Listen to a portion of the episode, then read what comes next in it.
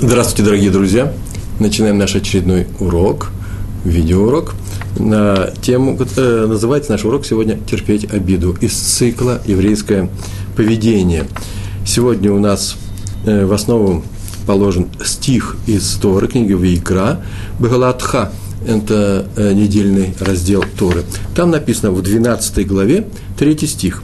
А этот человек, Муше, самый скромный из всех людей. Обычно переводится этот эти слова именно так, таким образом, анав, скромный, может привести как кроткий, самый кроткий из людей. На эту тему сегодня и поговорим. Раша пишет при этом, что кроткий, он объясняет, это нижайший человек, тот, который умеет терпеть. Вот сразу два определения дал. Сейчас мы поговорим на эту тему. Слово нижайший, шфела, э, означает м, некоторый, это некоторый термин, Э, понятие, которое отсутствует во многих культурах, в том числе и европейской, по-моему, даже и в русской, э, потому что у нас низость духа – это неприятное качество, плохое, а по-еврейски мы уже говорили на эту тему и неоднократно, а сегодня мы хотим закрепить этот урок, именно присутствие в человеке э, э, качества, когда он не смотрит на людей сверху вниз, когда он никак не обособляется от людей, а смотрит на них наравне может даже не снизу вверх на этих людей, но, по крайней мере, наравне. Нет ничего от того, что э, по-старорусски называется э, гордыней по отношению к людям. Это положительное качество – когда человек себя не, не противопоставляет людям, оно приветствуется, и таким должны быть люди, соблюдающие Торы, соблюдающие закон, который называется мусар, еврейское поведение. Комментаторы э, э, комментируют мудрецы это выражение Раши. Он дал определение, что это тот, который нижайший, кроткий, почему скромный, э, как-то как это надо трактовать. И они объяснили, что Раши, Савлан называется, человек, умеющий терпеть, они объяснили – но свое объяснение начинается с вопроса. Зачем Тора вообще говорит о кротости э, Моше? Почему она об этом э, тут заявила? Между прочим, стоит посмотреть на этот стих в окружении остальных стихов. Там было сказано о том, что Моше и Аарон начали говорить о, э, о Моше, о пророке Моше. И говорили они не э, не с целью приподнять его, поднять, э, признать его величие или говорили о положительных качествах. А на самом деле они его просто критиковали про себя, не ему в лицо. На тему его жены, отношений с его женой, один из самых распространенных комментариев на эту тему говорит нам, что они его осудили, потому что он занимается общественными работами, э, так можно сказать, в современном смысле, общественная работа Муше, да, он э, занимался народом, вел его к Торе, а потом учил его Торе, э, спасал его, был его руководителем. И все это занимало, это занимало все его время, и у него не осталось на семью, и поэтому они его осудили. Смотрите, забыл, забросил свою семью. И было сказано о том, что прямо посередине всего этого эпизода сказано о Моше, этот человек, тот, тот человек, о котором они говорили, он самый кроткий из всех людей. После чего разгорелся, написано, гнев Всевышнего на э, Мирьям, сестру Моше, и на Аарона, его брата. И э, там был серьезный с ними разговор, после чего Мирьям пострадала, как э, самый активный участник вот этого, э, этого действия, э, когда они говорили о Моше, за глаза, и она болела, и написано, что Муше молился за нее, попросил Всевышнего, э, Всевышний, пожалуйста, излечи ее. Э, то есть он не участвовал ни в каком споре, и мы видим, что он даже не защищал себя, даже когда ему донесли об этом, а может, они даже говорили это в лицо ему, в глаза, он не участвовал в этом, в этом инциденте. Это называется, э, его немножко опозорили, это понятно сейчас говорю, да, можно искать, э, позорить человека, ему говорят, что ж ты не забыл свою жену. В какой-то части это так оно и происходит, сказали ему это с упреком, и он не защищал себя, он не вступил с ними ни в перепалку, не дай бог, в какую-то ссору, в какое-то объяснение мнениями, он смолчал. И это было зачтено ему, и Тора написала, э, что он был самый кроткий из людей. Мы отсюда видим, что это положительное качество. Так что мы посмотрели в контекст, что это означает. Так вот, зачем Тора говорит в данном, числе, в, данном случае о кротости? Моше, мы выяснили, но комментаторы еще этот вопрос задают и отвечает Рамбан Нахманид. Тора хочет сказать, что Всевышний тем самым позавидовал Моше, который никогда не отвечал на брань ссору. и, и почему не отвечал от своей скромности, кротости, в то время как Всевышний отвечает, и когда он, как сейчас здесь было сказано, когда он видит, что люди себя ведут недостойно, и выступает против него, против самого Всевышнего, может быть, он им воздает должным, он э, наказывает их, возгорелся гнев на Мирьям и Аарона, так написано в Торе.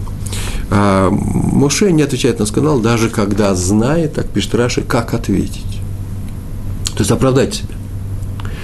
Так вот, Рамбан приводит из Сифри, следующую фразу Сифри, это одна из записей устной Торы,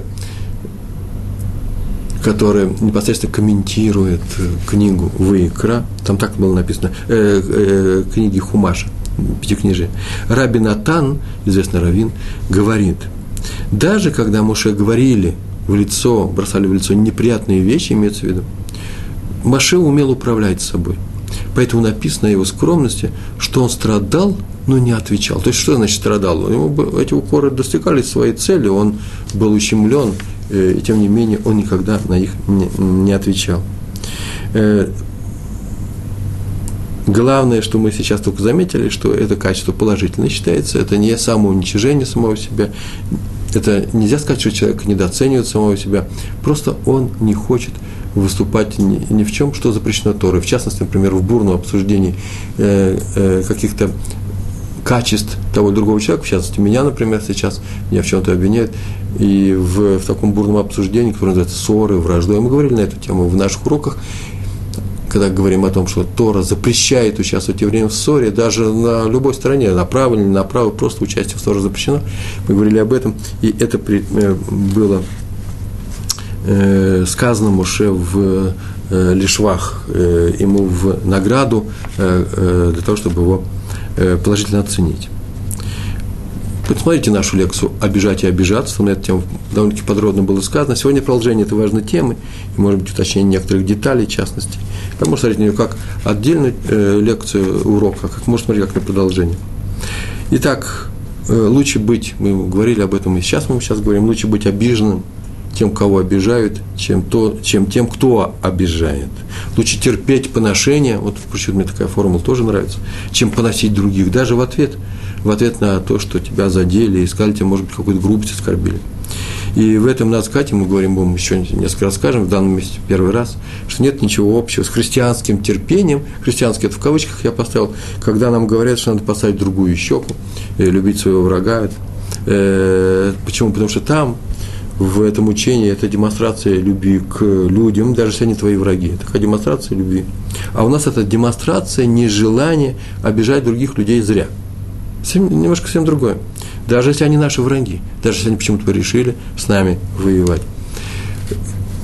Можно сказать, общее правило – поступать с людьми по закону. Если тебе кажется, что кто-то не прав, что нарушил твое право, право твоего владения или нанес какой-то ущерб твоему имени – достоинству, то можешь подать на него в суд, э, можно призвать его к ответу, но э, с ним нужно поступать по закону Торы, а не самосудом, а любой крик, любое выяснение отношений, тем более оскорбление, взаимное оскорбление, это всегда не что иное, как э, частный вид самосуда. И, этого может быть главное, не лежи ту руку, которая тебя ударила, потому что не в этом Э, заключается правильное поведение. Повторяю, не надо заискивать перед врагом и не надо вступать с ним в борьбу, потому что если можно смолчать на слова укора э, в том случае, когда твое замечание, твое оправдание ни к чему положительному не приведет, только увеличит вражду в еврейском, внутри еврейского народа. Например, пример, э, пример привожу. Я его часто приводил, не знаю, в своих лекциях приводил или нет. Предположим, в каком-то селении заседал Равинский суд. В то время, когда еще были у нас равинские суда, Э, суды, и они судили не только имущественное право, не только э, дела поданные по вопросах имущества, а еще и э, уголовное право. В том числе, например, в частности, они могли присудить преступника к смертной казни, например, убийцу, не дай бог. Не дай бог. И если убийца был приговорен, э, все это оформлялось очень интересным антуражем, когда э, судьи как написано в наших трактатах Талмуда и в наших законах, когда судьи пытаются э, спасти его, оправдать его и найти хоть какую-нибудь оправдательную вещь, причину для оправдания, потому что Тора нам сказала, его нужно присудить к смертной казни. И согласно законам мы ничего не нашли, его ведут уже на суд, стоят люди вокруг и начинают плевать на него, что он убийца или насильник, э, массовый, э, как называется, маньяк, да, массовый насильник, убийца, растлеватель, и все него плюют и, и обзывают. Это называется самосуд, нарушение законов Торы, почему? Потому что судьи Тора его приговорила к смертной казни, но не приговорила к плевкам с нашей стороны, тем более не приговорила к словам, которые мы ему кричим, э, распаляя в себе гнев против него и так далее.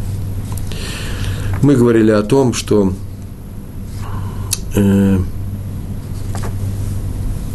в прошлый раз, что уважать человеческую душу даже в преступнике, это называется, может быть, любить э, людей. Ибо человек, любой человек создан по подобию Всевышнего, и Творец его любит, это же его сын, это же его создание. Э, как сын он его любит, и ты знай, что он сын Творца, ты тоже знаешь, преступник сын Творца. И даже если он опустился и сам растоптал себе тот божественный образ, который в нем запечатлен. И наша задача помочь ему восстановить этот образ. Если мы не можем помочь, то мы можем с ним поступить только по суду, например, в частности, убить э, убийцу по суду, э, но ни в коем случае не, э, каким другим образом мы не, не имеем права его ненавидеть. Простое правило – не обижать других людей. Это безусловный императив, у него практически нет исключений, и он является заменой, просто ставится на замену другого правила, которое было высказано э, Илелем, величайшим еврейским мудрецом Илель, э, который сказал, не делай другому то, что тебе противно самому, чтобы делали тебе. И это, в принципе, лейтмотив и вся база всех наших уроков э, еврейского мусара, еврейского, еврейской науки о поведении. Маленькое отступление написано в книге «Шмот», 21 глава, 19 стих. Если там написано так, если в свободном пересказе, если некто ударил другого человека, и тот стал калекой, на костылях идет по улице, то пусть ударивший его, да, пусть оплатит тому простой в работе и, и излечит. Верапо Ерапе, так написано, и излечит его. РФ – это врач, Ерапот – это, Ерапо – это, это лечить другого человека. Так написано, оплатят лечение, оплатят ему врачебные услуги. Отсюда наши мудрецы учат, что врач имеет право учить, э, лечить. Это интересное заявление, да, сейчас скажете, в чем-то вы говорите, врач имеет право лечить. Понятно, что имеет право лечить? Не, нет, не просто так. Поскольку Тора смотрит на все болезни, на все Иисурим называется, на все страдания, которые э, человеку иногда случаются в его жизни, как на некоторую весомую, очень важно, сейчас я объясню, что это означает, часть диалога человека со Всевышним, то, в принципе, если Всевышний послал другому человеку или испытание, или наказание в виде болезни, как мы можем выступить против повеления царя царей? Э, сами сочините эту притчу. Царь приказал кого-то наказать, а люди побежали ночью помогать ему, спасать, а э, делать это потихоньку, вопреки воле Всевышнего. Мы говорили эти притчи в нескольких видах уже, у нас были на наших уроках. Э, в принципе, это нельзя бы делать. А тут вдруг написано, смотрите, у нас же ведь написано о том, что э, человек, который нанес другому человеку физический ущерб, э, рану, которую теперь нужно лечить, и человек потратится на лечение, он ничем не виноват, ему принесли ущерб этот, то человек, который это сделал, он должен это оплатить. А следовательно, это входит в обязательные Э, э, предметы мира, реальность этого мира. Отсюда мы учим, что сама Тора говорит о том, что врачам есть место быть, несмотря на то, что все болезни и прочие вещи э, идут с неба. Сейчас я скажу, что это такое. И, тем не менее, деятельность врачей почетных, в принципе, имеет право существовать. Так вот, болезнь и несчастный случай, я сейчас сказал, что это с небес, какое имеет право человек к этому препятствовать? Да? Раши в трактате Бава Кама, 88 лист, первой страницы, написал, мы не говорим таким образом, Всевышний, смотрите, Всевышний наказал, а этот э, лечит. Всевышний наказывает, лечит. Раши, слова Раши. Извините. Хофицхайм из этих слов Раш выводит. Отсюда мы учим, что все несчастья приходят на человека по решению небес. Прямо слов Раш. Даже если его кто-то обижает или оскорбляет. Это тоже по решению небес. Так Хофисхайм объясняет Раша. А значит, наши мудрецы, отсюда следует, считают, что все неприятные события приходят к нам с небес. Хотя тот, кто обижает, в принципе, нарушает закон, ему бы не надо бы это сделать. Мы говорили на эту тему несколько раз, особенно в ранних лекциях, что каждое событие в нашей жизни – это не что иное, как э, четыре, имеет э, четыре объяснения. Это всегда, э, и все четыре есть внутри. Каждое событие – это и наказание, и награда, и испытание, и учеба. И они в разных пропорциях бывают, что это наказание очевидно или награда очевидная, но всегда э, что-то из каждого из этих четырех элементов присутствует в каждом событии нашей жизни, по поводу которого мы принимаем какие-то решения. Наказание за наши плохие дела. Это называется работа мозгана, да, аэрокондиционер. Э, так это всегда у нас в Израиле, жарко, 31 градус уже сейчас еще 31 градусов вечером, пока пришел сюда, макровато было, и так теперь я буду кашлять весь урок, но вы э, мне простите, наверное, да? Так вот, за плохие дела приходит наказание к нему иногда, и это называется меда, кенегет меда, мера за меру. А именно, схема очень простая. Если тебе положен удар, ты кого-то ударил, это только схема – и Всевышний сказал, что решили там на небе, что тебе сейчас э, будет некоторое воздаяние за это, а им такой же удар. Предположим, что мы говорим о одинаковости э, наказания, и не вся это так происходит, то такая возможность ударить тебя, она всегда будет дана желающим, присутствующим вокруг тебя, тем, кто может до тебя дотянуться. Такие всегда найдутся. Хотя им самим нельзя на это соглашаться. Они должны были бы не взять на себя палаческую эту функцию. Э, у них свой диалог со Всевышним, у тебя свой диалог со Всевышним. И им была дана возможность воздержаться от этого соблазна тебя ударить, э, но они не выдержали испытания. И э, об этом можно посмотреть в нашей лекции «Мера за меру», одна, по-моему, из первых в нашем цикле. А также основные положения. Их было две таких лекции, там на эту тему написано. Так или иначе, если меня кто-то обижает – это с разрешения небес. Вы помните это правило, да? Все зависит от Всевышнего, от, все зависит от небес, кроме одного. Быть человеку хорошим или плохим, бояться ему неба или нет, бояться ему греха или нет, это он сам решает. Это он сам выбирает.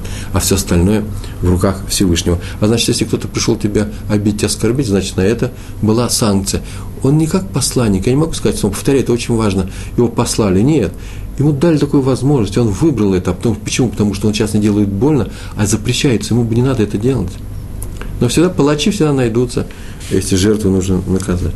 Как надо на это смотреть? Хофицхайм продолжает. И все это несчастье, все несчастья, все эти несчастья дает тебе Творец, для чего? Тебе на пользу, чтобы ты исправился. И чтобы страданием ты искупил свою вину. Это очень важно. Про страдания мы с вами тоже говорили – Поэтому надо обращать внимание не на того, кто тебя обидел, а на свои поступки, которые к этому привели, к этой обиде. И это настоящее еврейское поведение. Это что не значит, что я должен ходить, улыбаться и радоваться, когда меня оскорбляют, обижают, и говорят, правильно, молодцы, так вы делаете дальше. Хотя почему бы нет? Сейчас я расскажу, что это бывает. Иногда бывает, именно это и происходит. Посмотрим на этих историях, которые сейчас я расскажу. Но первое, что я прихожу домой, делаю, я сажусь и делаю, называется хешбон нефеш – я начинаю проверять свои поступки. Что я сделал такое, что является нарушением Торы, ровно на такой степени, что Всевышний хочет меня теперь научить так не поступать, и он мне дает какие-то наказания. Э, мало того, что наказание, наказание это как символ, знак того, что я нарушил что-то, мне что-то придется что-то в себе исправлять. Нет, это же еще не что иное, как копора, это называется искупление. Э, чтобы грех, греха за мной не было, мы говорили на эту тему, мне нужно его не совершать, или же мне нужно сделать шуву, или же, если я не готов ни к тому, ни к другому, у меня не получилось, я его совершил, шуву мне сделал трудно. Шува – это исправиться, раскаяться, исправить все, что я сделал плохое, больше дать обещание, найти все силы, больше так не поступать, я не ношу, все-таки у меня не получилось, я это искупаю с чем? Страданиями э, ровно той степени, в какой, чтобы этот грех за мной не, э, не, не, не был защиты. А теперь история, время истории у нас. Прошло много времени, а еще истории ни одной не было. Раби Иуда Цатка. Он был такой известный человек, известный раввин, крупнейший раввин, может, даже руководитель в свое время всего сефардского еврея в Израиле. Однажды он участвовал в одной комиссии, ВАД называется, которая э, была собрана, собралась для решения проблем, связанных с сетью э, образовать, э, э, организаций, учреждений образовательных для детей, которые не являлись государственными. называемая независимая система образования, система независимого образования. И э, о чем-то говорили, и там были всякие сложности, и говорили на повышенных тонах. Так или иначе, я не знаю причины, но кто-то из присутствующих встал и резко обругал Рава Цатку. Э, и тот смолчал. Тот вообще был человек не тихий и умел, умел себя вести, и никогда не отвечал на крики криком, на ругань руганью. Он смолчал, но там присутствовал племянник Рава Цатки, э, тоже из Фаради, из Э, э, сефардского еврейства. Он, правда, тоже смолчал, но про себя решил, что он не успокоится, пока не то, что отомстит, нет, пока не сделает так, что тот попросит прощения у Рава Цатки за то, что оскорбил Тору при всех. И пришел домой и начал составлять письмо. В тот же вечер он пришел домой и начал составлять письмо в тяжелых, резких выражениях на адрес того человека, э, призывая его к ответу. И в это время к нему пришел Равцатка. Надо заметить, что он вообще-то мало как приходил в эту к своему племяннику, в семью своего племянника, он причем, пришел, о чем-то поговорил, а потом посмотрел на стол, видит, эти листы лежат, говорит, а что ты сейчас делаешь? Обычно не принято у нас задавать такие вопросы. Каждый делает, что он хочет, чтобы положено мы доверяем людям, это люди Торы были. Наверное, поэтому он и пришел, я так полагаю. И тот сказал, я вот сейчас пишу письмо такому-то и такому-то, за то, что он сделал сегодня совершенно недостойную вещь, и весь у нас, вы мне извините, весь город бурлит, что сказано было моему дяде и вообще большому раввину Торы. Весь город бурлит. Э, я не успокоюсь, пока тот не принесет своих извинений. На это Равцатка сказал следующего раз. Это было записано за слов того племянника. Написано в Талмуде, трактат Шаббат, 88 лист, вторая страница, про людей, которые, так написано, которые оскорбляем мы, но не оскорбляют, обижаем мы, но не обижают. Будь среди тех, кого оскорбляют, но ты не оскорбляй. Но ты не будь среди тех, кто оскорбляет. Там во множественном числе все написано. Вот что самое интересное. И Равцатка спрашивает, почему во множественном числе? Можно было бы сказать, вы все единственное. Будь таким и не будь таким. Ведь обычно обижает одного и обижается один. Один на один. Бывает и массовое явление, но обычно один на один. Дело в том, что вместе с обиженным всегда присутствует, как правило, очень часто его сторонники, его друзья, знакомые, родственники, вот как ты мой племянник. Так вот, э, это оскорбление и обижает и их тоже. Они тоже обиж, обиженные друзья и родственники. Вот им сказано, не отвечайте руганью на ругань. Я тебе запрещаю писать это письмо. Так сказал Равцатка, это первый пример. Вторая история у нас произошла с Раби Акива Сойфером из рода э, Хатам Сойфером вместе с Равом Соловейчиком они подписали однажды воззвание, такое письмо. Сейчас почему-то называется, сейчас это почему-то называется Пашквиль, э, такое смешное слово. Против кого-то они написали письмо. Они подписали, записали другие люди, э, выступили против э, одного известного движения евреев, которые призывали евреев к отходу от Торы они написали. Что там ругательного не было, было сказано просто, что нельзя водиться с ними, нельзя разговаривать с ними и так далее. Тоже, наверное, такие непростые слова, по крайней мере, без, руг, э, без ругани. И руководитель того движения в, в этом городе, где все происходило, где происходило все это в Венгрии, в, Слав, в, в Словакии, столице Словакии, да, отозвался, это руководитель этого движения, публичным письмом, в газетах везде написали – в котором позволилось, позволил себе страшное оскорбление в адрес обоих мудрецов, и Раби Акива Сойфера, и Рава Соловейчика. И ученики Раби Акива Сойфера решили отметить ему в том же крайне резком полемическом духе, так скажем. Вообще страшная ругань была. Но Раби Акива попросил их это не делать. Сказал, это оскорбление вообще-то мне на пользу. Оно мне очень понравилось. Они очень удивились. Такие вещи не просто слышать. Я очень говорю о том, чтобы не попахивали христианством, как мы говорили, нет. Очень понравилось, говорит, оно эти скупает мои прегрешения, что-то я сделал нехорошее, а теперь искуп... пришло искупление.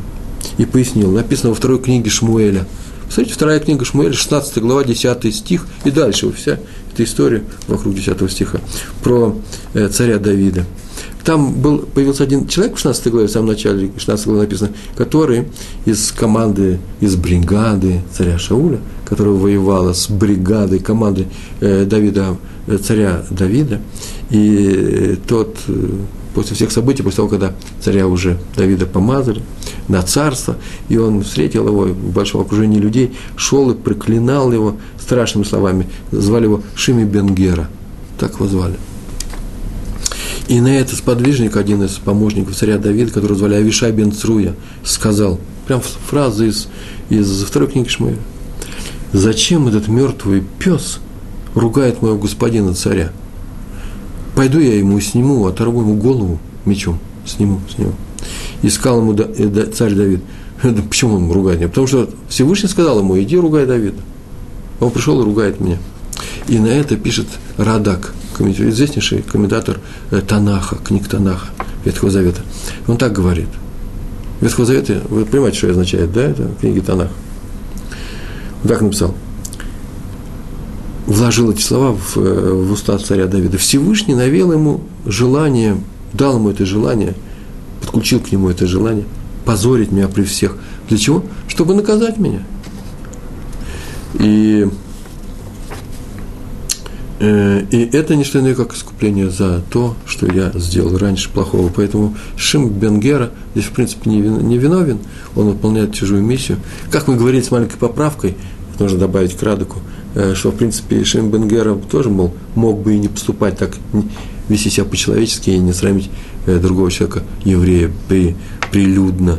Но он не справился с этим испытанием и срамил.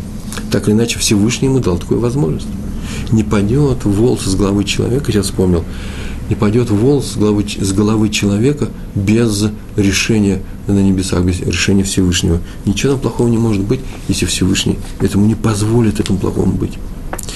Так вот, Раби Акива, Раби Акива Сойфер продолжил, он привел все это и сказал э, своим ученикам, смотрите, если так поступил царь Давида, помазанник Всевышнего, да, Э, не просто царь, а который по решению Всевышнего управлял еврейским народом, и не ответил тому, кто его позорил и оскорблял, молчал, все, как он сказал, все это от Всевышнего, то тем более я должен молчать, не отвечать на оскорбления этих руководителей этих странных движений. Почему? Потому что это моя копора, это искупление моих прегрешений.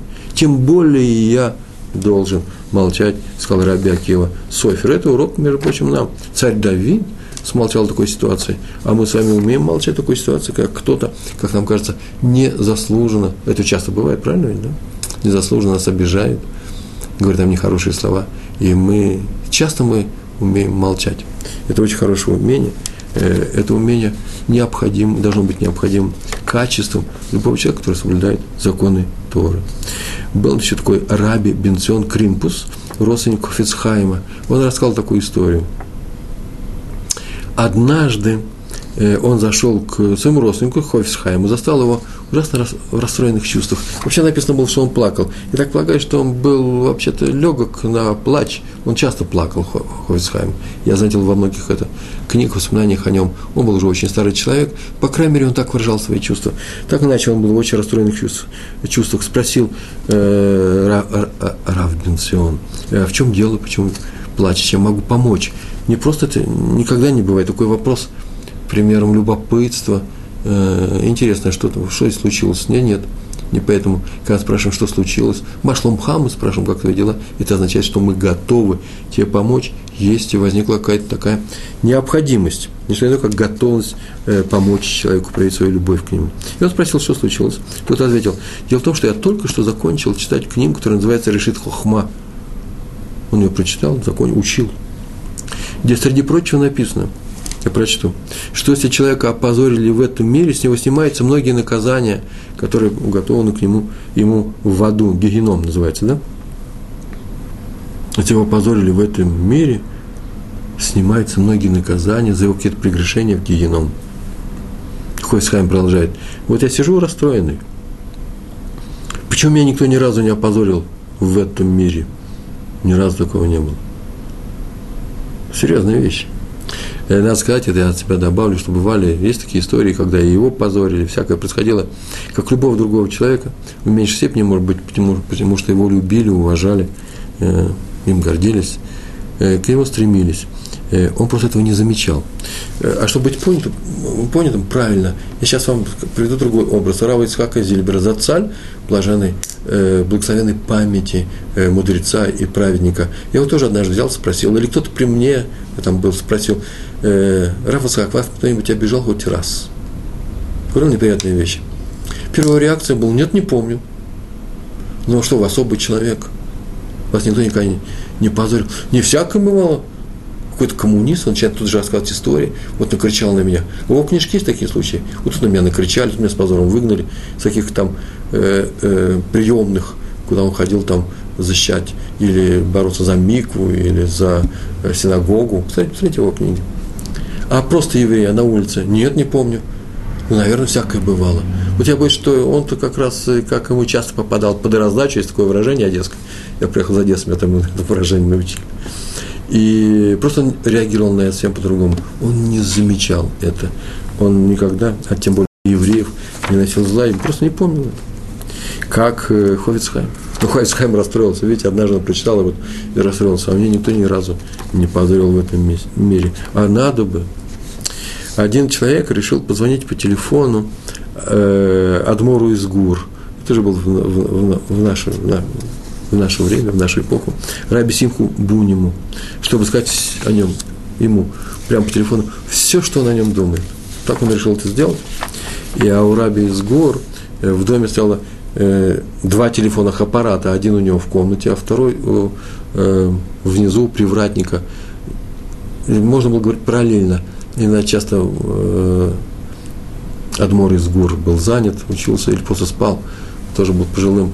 И тогда телефон брал его привратник, а иногда он просто подключался к этому телефону для того, чтобы э, переключить разговор.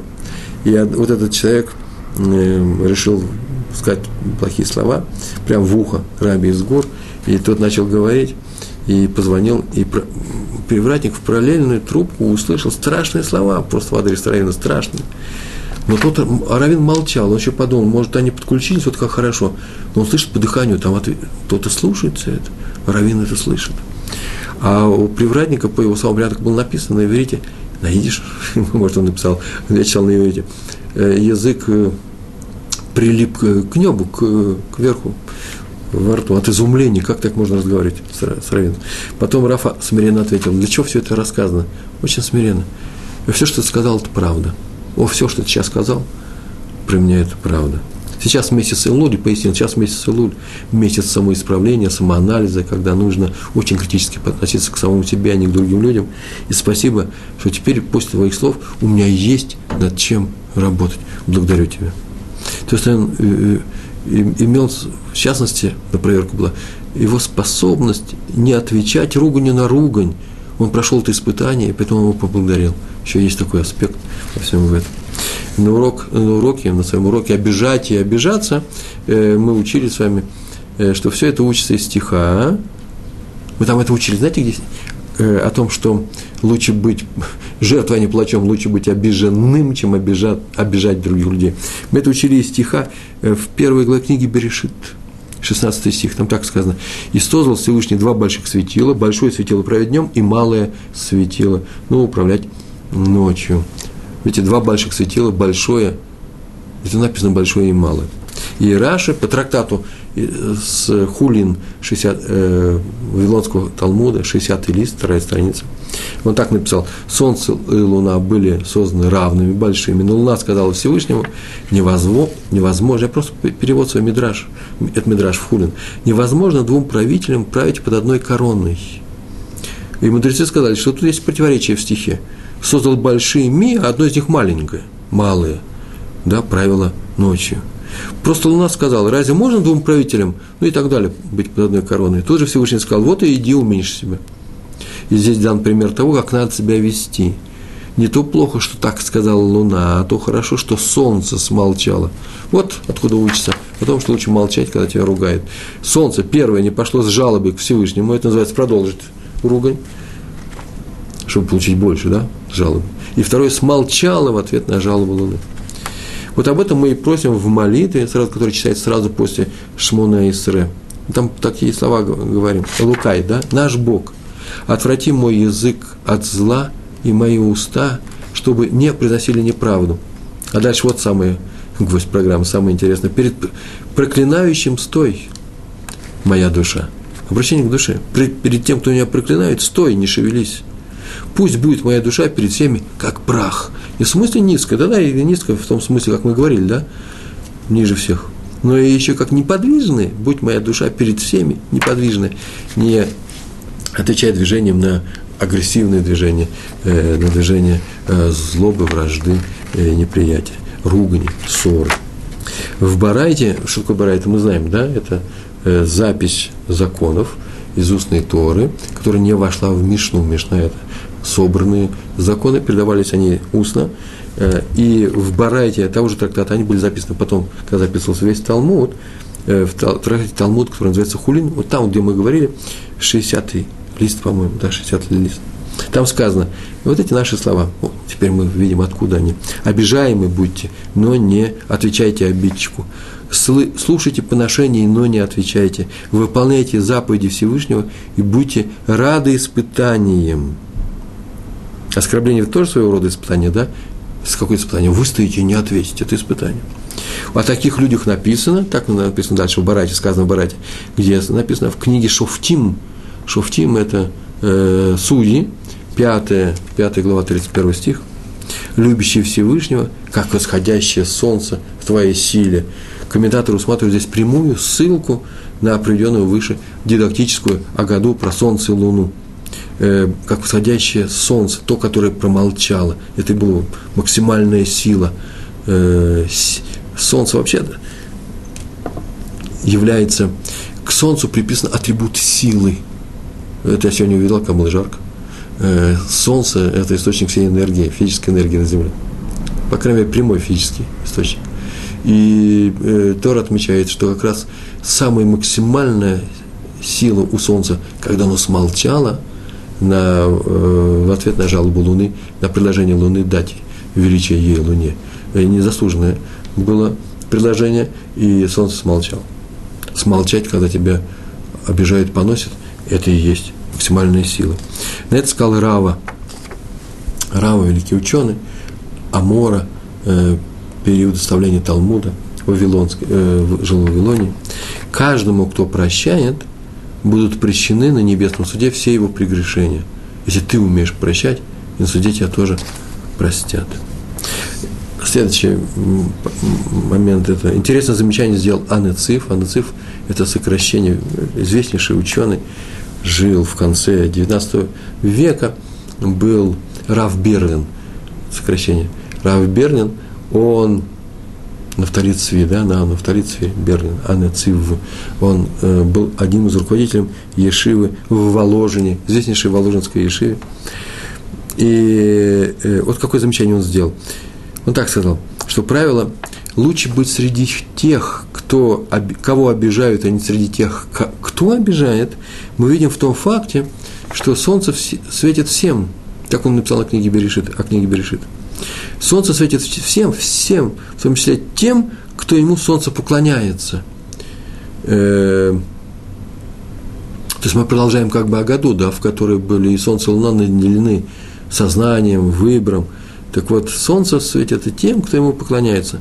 Но ведь это самое страшное поношение для любого создания. Ведь э, почему? Потому что нет ничего большего злодейства, чем заниматься, а вода зара называется, поклонением идолам. Тем не менее, оно мирно и покорно выполняет свою функцию, задачу Всевышнего, дал задачу светить и греть этот мир, светить всем, в том числе и самым страшным злодеям. Это означает, что его поносят тем, что ему поклоняются – тем самым его унижают, а оно отвечает, не отвечает тем же самым своим поносителям, тем людям, которые э, его э, оскорбляют. Рабы, следующая история про раби Мейра Хадаш, э, который однажды шел с Сабой, дедушка, да, с Сабой и Слободки, так его звали, Сабу и Слободки, по, по Хеврону.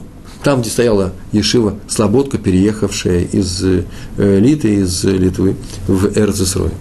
И они шли по по городу, в окружении, вы знаете, что это за город? Это город, где большинство населения и сейчас арабы, и прошли страшные погромы, все это происходило до этих страшных погромов, и он шел там, и на, рядом с рынком их начали дразнить и оскорблять молодые арабы, просто бандиты какие-то.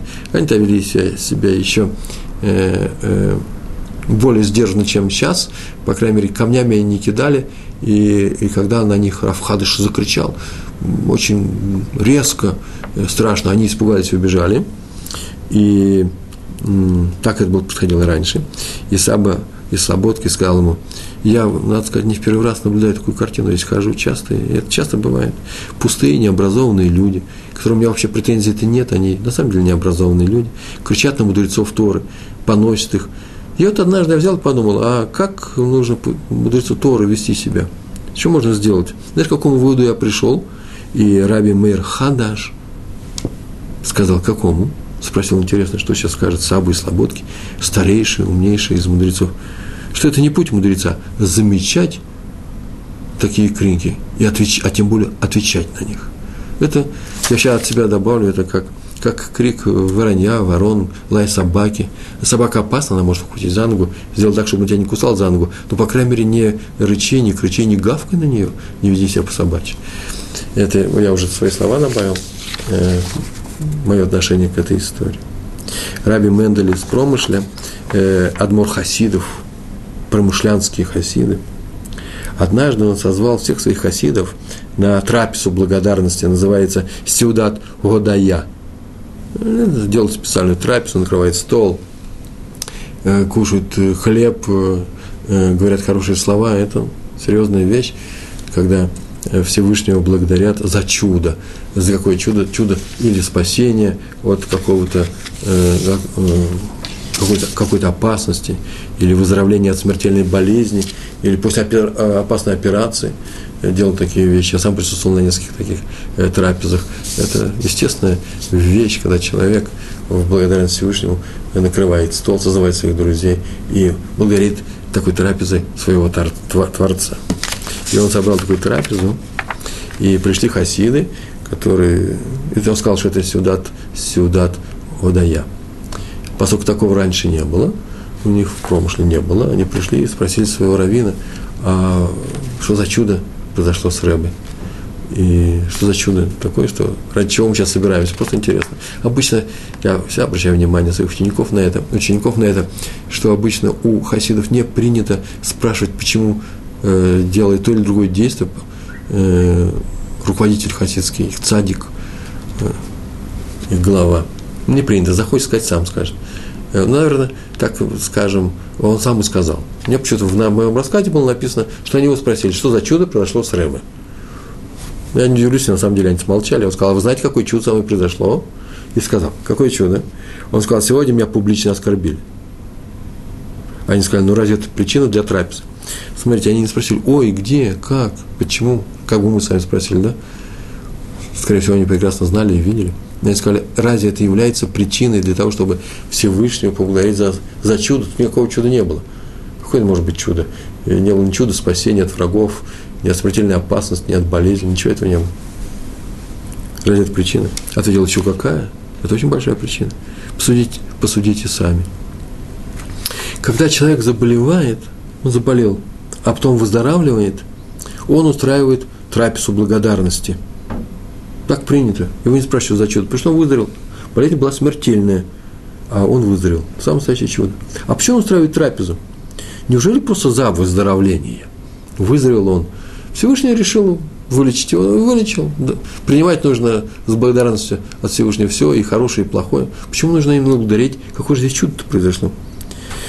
Да э, если за выздоровление, тогда Всевышнему лучше было бы вообще не наводить эту болезнь. Вот он навел на какого-то человека болезнь, а теперь тот вылечился. Для чего? Для того, чтобы сделать всюду праздничную трапезу. Для этого Всевышний навел на него болезнь, чтобы он трапезу устраивал. Нет, не, не так все происходит. Зачем пришла сама болезнь? Как любое страдание, обратите страдание, она пришла, чтобы человек искупил свою вину за какие-то грехи, за какие-то прегрешения. То есть сама болезнь это искупление. А что такое искупление? Был за человеком грех, а теперь его нету. Всевышний его убрал. Это называется, что Всевышний, называется, что Всевышний любит. Это проявление любви Всевышнего к данному человеку. Он ему дал возможность исправиться. То же самое с позором. Позор приходит, чтобы доставить человеку страдания. Если человек не замечает, есть такие люди, э, как, как называется, э, равнодушные к любой реакции других людей, да, э, и к отрицательной, и им все равно, как, как, как святая вода, неважно, э, они никак не реагируют на э, обиду. Есть такие черствые люди, то мы сейчас поговорим о людях, которые вообще-то, в принципе, ранимы, и мы должны вообще-то быть ранимыми, мы должны воспринимать других людей и реагировать правильно. Нас обижает, нужно обижаться, но ну, при этом как ты себя ведешь, не обижаться, может быть, и не на... Не, нет такого совета, не обижайся. Совет есть другой. Обидевшись, не отвечая обидой за обиду. Почему пришел позор? Чтобы доставить человеку какие-то страдания. То есть позор выступает в роли тяжелой болезни. А именно страдания. Болезнь же это тоже страдание. Искупление каких-то их прегрешений. То же самое позор. Искупление твоих прегрешений, это страдание. А поэтому позор пришел вместо болезни. Правильно? Логично. Значит, позор, который наносят нам другие люди, избавляет нас от болезни. Он пришел же вместо болезни. Я мог бы заболеть, чтобы потом выздороветь, да, и страданием исправил свое прегрешение. А тут пришел позор. Я к нему очень плохо отнесся, у меня болезненный был. И не пришла болезнь. А раз не пришла болезнь, что это такое? Болезнь не пришла. И все равно, что она пришла и ушла. Выздоровление. За выздоровлением мы делаем трапезу. Вот после позора я тоже должен делать трапезу. Один тот же финал у всей этой истории. Э, значит, нужно устраивать трапезу. Так сказал нам Раф Мендель из Промшенбук, умнейший и крупнейший человек. У нас с вами осталось 14 минут, и поэтому мы э, продолжим наш урок. Урок следующий. Э, не урок следующий, а следующий пример. Я сейчас расскажу на эту тему. Однажды шли по дороге два брата – хасидской истории, да, если это не были бы э, литовские раввины, не хасидского направления. Э, Раби Хайм Раби Шлома Залман, Воложенские из Воложен, с Воложен, как их звали, Воложенер. Раби Хайм Раби Шлома Залман. И пришли они на какой-то постоялый двор, это было очень давно, в начале 19 века, первую половину, поэтому история э, не прописана множеством деталей, а просто в двух словах она была сказана они пришли на постоялый двор, и там почему-то к ним плохо отнеслись. Хозяин постоялого двора не дал им ни хлеба, ни переночевать у себя. Больше того, обругал их какими-то грязными словами, прогнал. Ведь я даже не знаю за что. Скорее всего, не за что, потому что они э, оставили свой след в еврейской истории как святые люди, как праведники, садиким. И ушли они, что ж теперь делать, ночевать здесь не придется. И шли они по дороге, и шли, и вдруг Раби Шлома Залман начал плакать. Он заплакал. И шел он плакал, и спросил его брат Раби Хаим, уже не в ответ, не как реакция на эту ругань, на эти тяжелые слова, которые нам сказал сейчас э, хозяин постоялого двора, ты сейчас переживаешь, плачешь, не за это ли? Или, может быть, ты плачешь, потому что нам негде сейчас переночевать, холодно. Я думаю, что за первый плач плакать уж точно не нужно. Недостойно мудреца плакать в ответ на оскорбление. Э, мудрецы учили, и мы сейчас эту фразу с вами говорили, а я сейчас ее еще и раз поведу. Э, «Будь обруганным, но не ругай других, относись к людям с любовью и радуйся даже страданиям».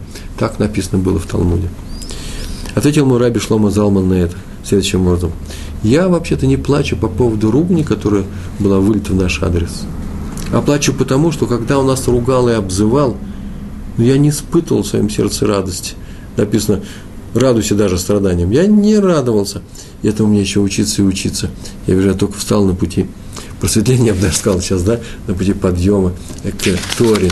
Э, это, они еще были молодыми, это привело его, стало причиной его слез. Все еще он еще не находится на том уровне, который, который, который должен быть у каждого э, знатока Торы, э, человек, который исполняет заповеди, радоваться страданиям, на самом деле большой уровень, и нам бы тоже бы, надо бы этому научиться, но это очень тяжело, и поэтому мы сегодняшнем, на сегодняшнем уроке говорим, ну ладно, это тяжело, и мы не призываем радоваться к страданиям, страданиям, но, по крайней мере, призываем к тому, чтобы не отвечать на страдания страданиями, на поношение поношениями, на обиду, которая высказывается в наш адрес, на обидные слова, э, тоже обидными словами, как реакция. Очень многие люди почему-то думают, что если меня обидели незаслуженно, теперь я имею право ответить тем же самым, э, такими же словами, еще, может, даже более интересными, более глубокими, более ранящими. Почему у меня есть причина? У него не было причины, а у меня есть. Нет, нет. И у него такая же причина, как и у тебя. Просто он захотел ругаться. Э, и не с той за свою честь перед всеми. Почему? Потому что просто простовешь просто скандалистом. Обратите внимание, что есть два мнения. Есть людей скандальных не очень любят в любом человеческом обществе, не только у евреев. И в то же время людей, которые молчат, тоже недолюбливают, говорят, ну что ты как хурма, э, что ты дал себя э, обругать при всех, постой за себя, э, чтобы люди знали, что на тебя где сядешь, там следишь. Очень много поговорок есть в русском языке на эту тему. Не давай себя скушать, будь тоже, живешь среди волков, научись выть помолчи.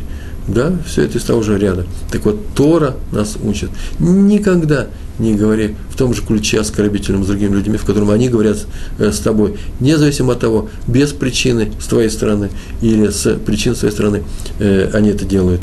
Э, ни в коем случае. Уже говорили, никогда не, не участвуй в скандалах, уже несколько лекций на эту тему говорили. А теперь, повторяем, тоже не первый раз, никогда не отвечай оскорблением на оскорбление. Мы сейчас только говорили о том, что Раби Шлома Замал, Воложен, Воложенер, да, Воложенский, э, говорил, что вот он еще не испытывает сердце, в сердце радости, когда его обижают, это радость за то, а что за радость, какая природа этой радости, за то, что Всевышний нас любит, Он меня любит, Он посылает мне, мне испытания, чтобы мы стали лучше, чтобы мы исправились, то же самое со страданиями, даже из-за оскорбления наш адрес, Он нам дает испытания – чтобы научились преодолевать самих, самих себя и стали лучше. Так поступают мудрецы, мы говорили на эту тему, и поэтому должны научиться у них. Повторяю я, что э, это не называется терпеть ради того, чтобы терпеть.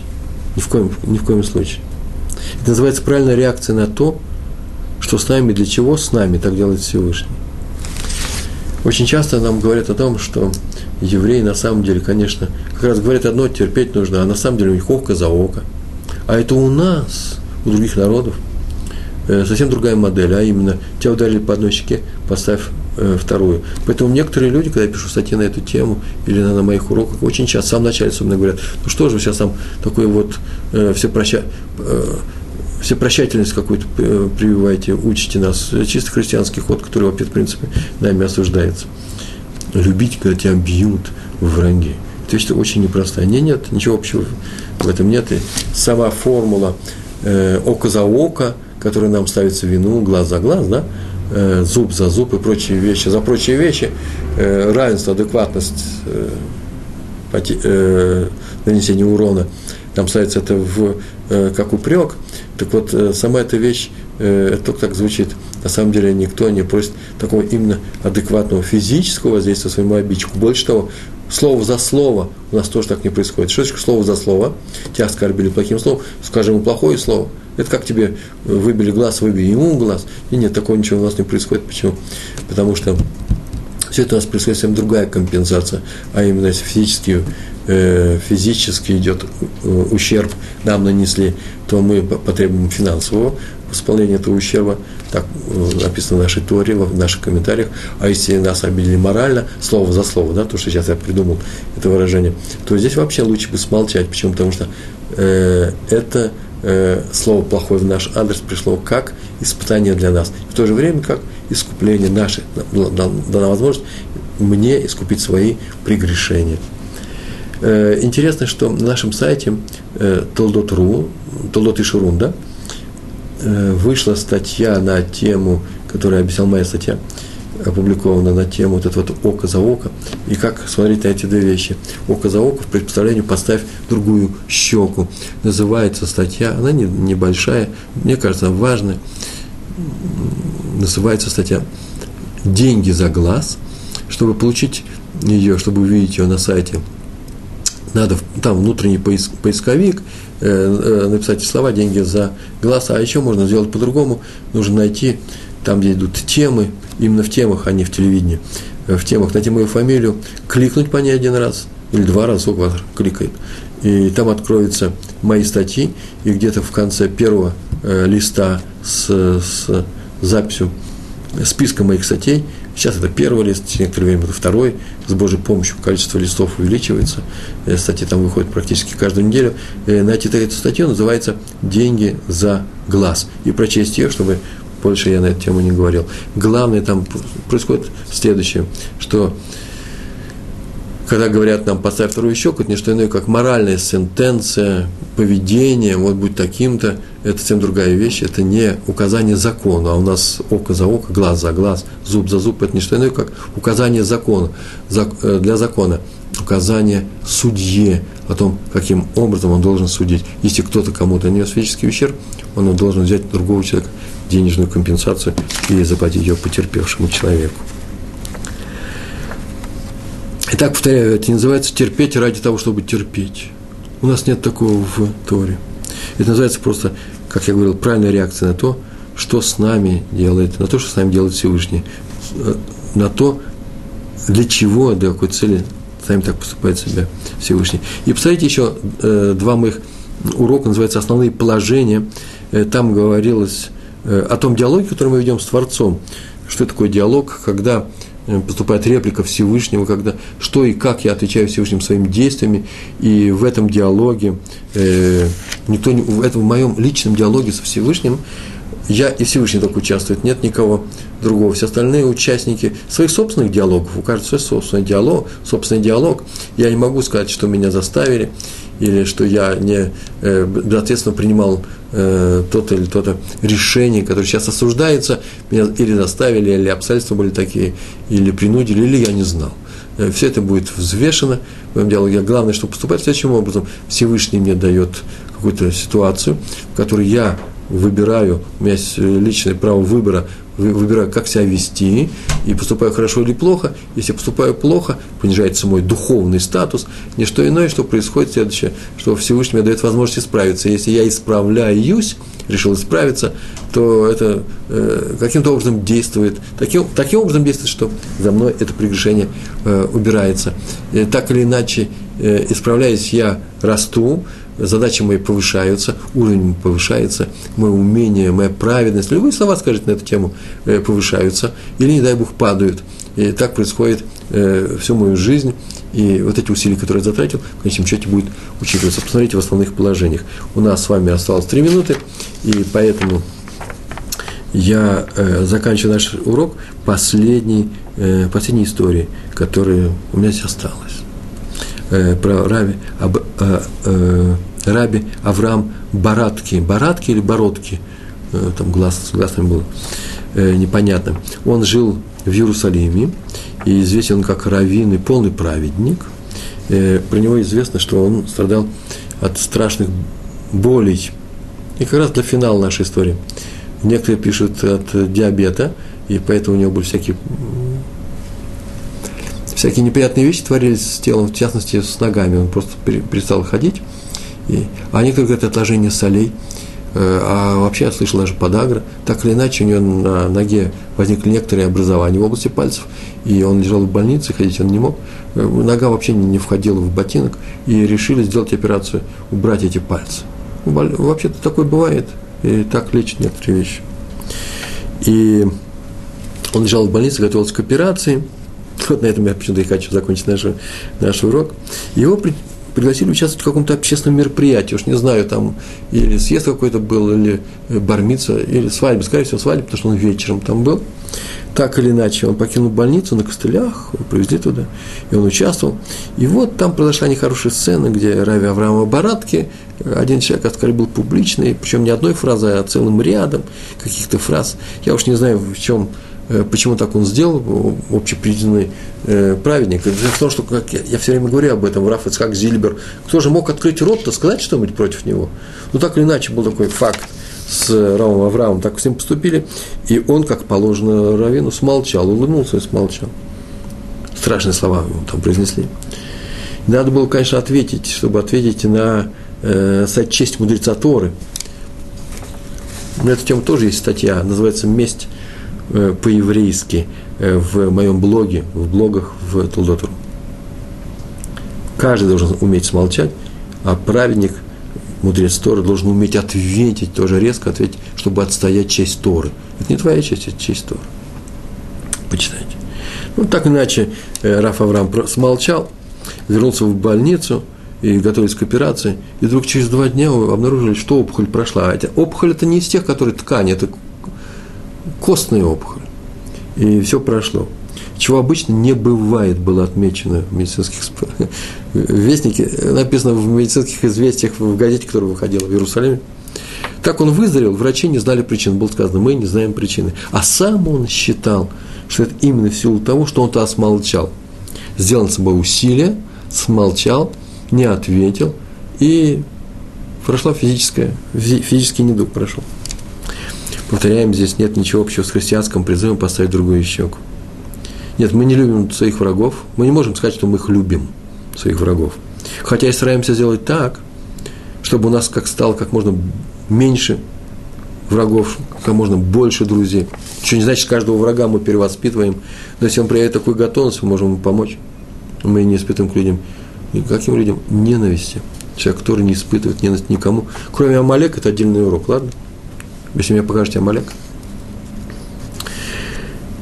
Мы хотим, чтобы у нас было больше, как можно больше друзей. Но не за счет предательства своего еврейства или чести, или достоинства. В этом наше главное различие от тех, кто призывает людей подставлять свою вторую щеку. Не за счет достоинства Торы, не за счет э, нанесения ущерба достоинству еврейского народа и иудаизма. Э, вот и весь наш сегодняшний урок. Я думаю, сегодня мы что-то новое прошли с нами. Большое вам спасибо. Всего хорошего. Шалом, шалом.